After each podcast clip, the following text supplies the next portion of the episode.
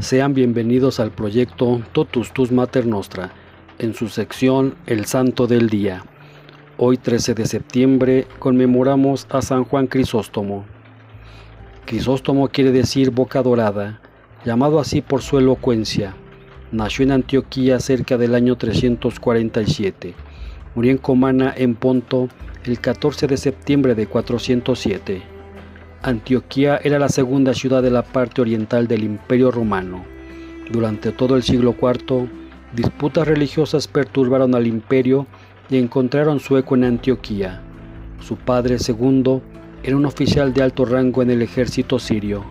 Murió poco después del nacimiento de Juan y Antusa, su mujer, de solamente 20 años de edad, se hizo cargo sola de sus dos hijos, Juan y una hermana mayor.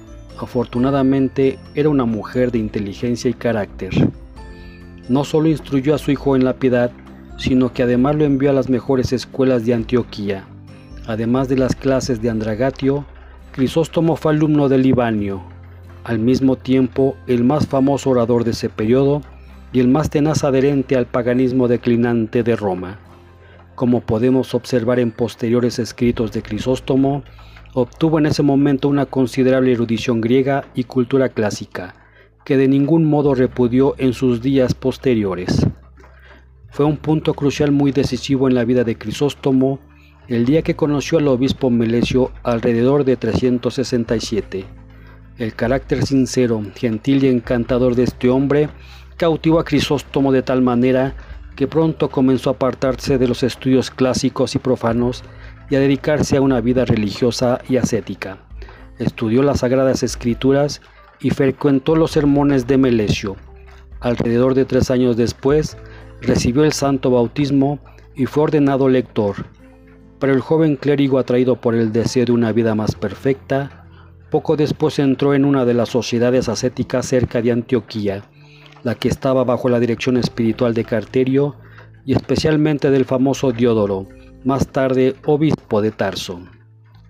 La oración, el trabajo manual y el estudio de las santas escrituras eran sus principales ocupaciones, y podemos muy bien suponer que sus primeros trabajos literarios datan de esa época, ya que prácticamente todos sus primeros escritos tratan de temas ascéticos y monaquismo.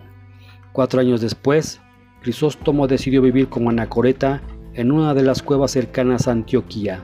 Permaneció allí dos años, pero como su salud estaba bastante deteriorada por frecuentes vigilias y ayunos en épocas heladas y de mucho frío, prudentemente regresó a Antioquía para recuperar su salud y reasumió su oficio de lector de la iglesia.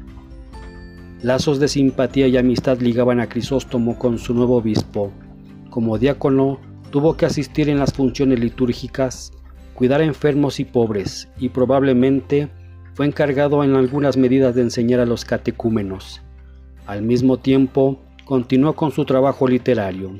En el año 386, Crisóstomo fue ordenado sacerdote por San Flaviano y desde allí data su real importancia en la historia eclesiástica.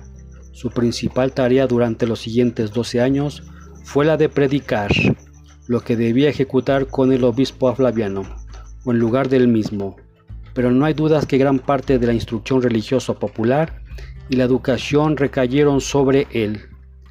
En el curso ordinario de las cosas, Crisóstomo debió haberse convertido en el sucesor de Flaviano en Antioquía, pero el 27 de septiembre de 397 muere Nectario, obispo de Constantinopla.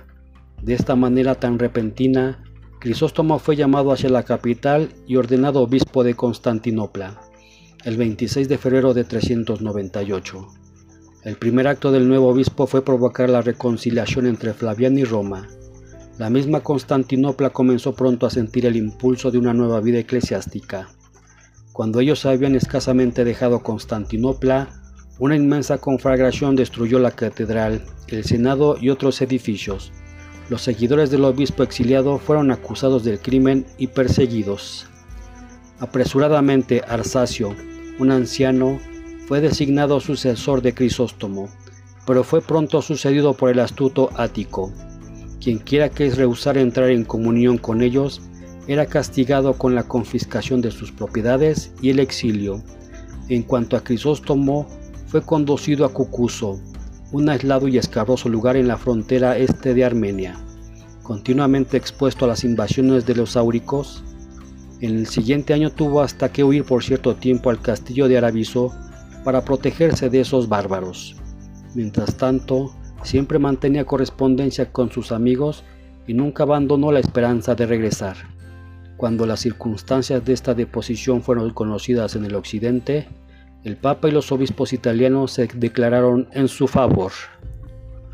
El emperador Honorio y el Papa Inocencio I intentaron convocar un nuevo sínodo, pero sus delegados fueron apresados y enviados a casa. El Papa rompió toda comunión con los patriarcas de Alejandría, Antioquía, donde un enemigo de Crisóstomo había sucedido a Flaviano, y Constantinopla, hasta que después de la muerte de Crisóstomo consintieron admitir su nombre en los dípticos de la iglesia. Finalmente todas las esperanzas para el exiliado obispo se desvanecieron. Aparentemente él estaba viviendo demasiado para sus adversarios. En el verano de 407 se dio la orden de llevarlo a Pitio, un lugar en la frontera extrema del imperio cerca del Cáucaso. Uno de los soldados que tuvo que llevarlo le causó todo tipo de sufrimientos posibles. Fue forzado a hacer largas marchas, expuesto a los rayos del sol, a las lluvias y el frío de las noches. Su cuerpo ya debilitado por varias enfermedades severas, finalmente quedó quebrantado. El 14 de septiembre la partida estaba en Comana en Ponto. En la mañana Crisóstomo había pedido descansar allí, considerando el estado de su salud. Todo fue en vano fue forzado a continuar su marcha. Muy pronto se sintió débil, que tuvieron que volver a Comana. Algunas horas después, Crisóstomo murió.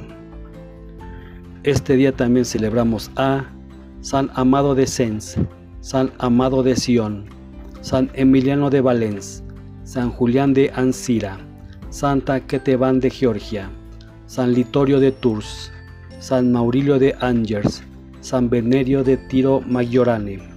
Beato Aurelio María Villalón Acebrón, Beato Claudio Dumonet, Beata María de Jesús López Rivas.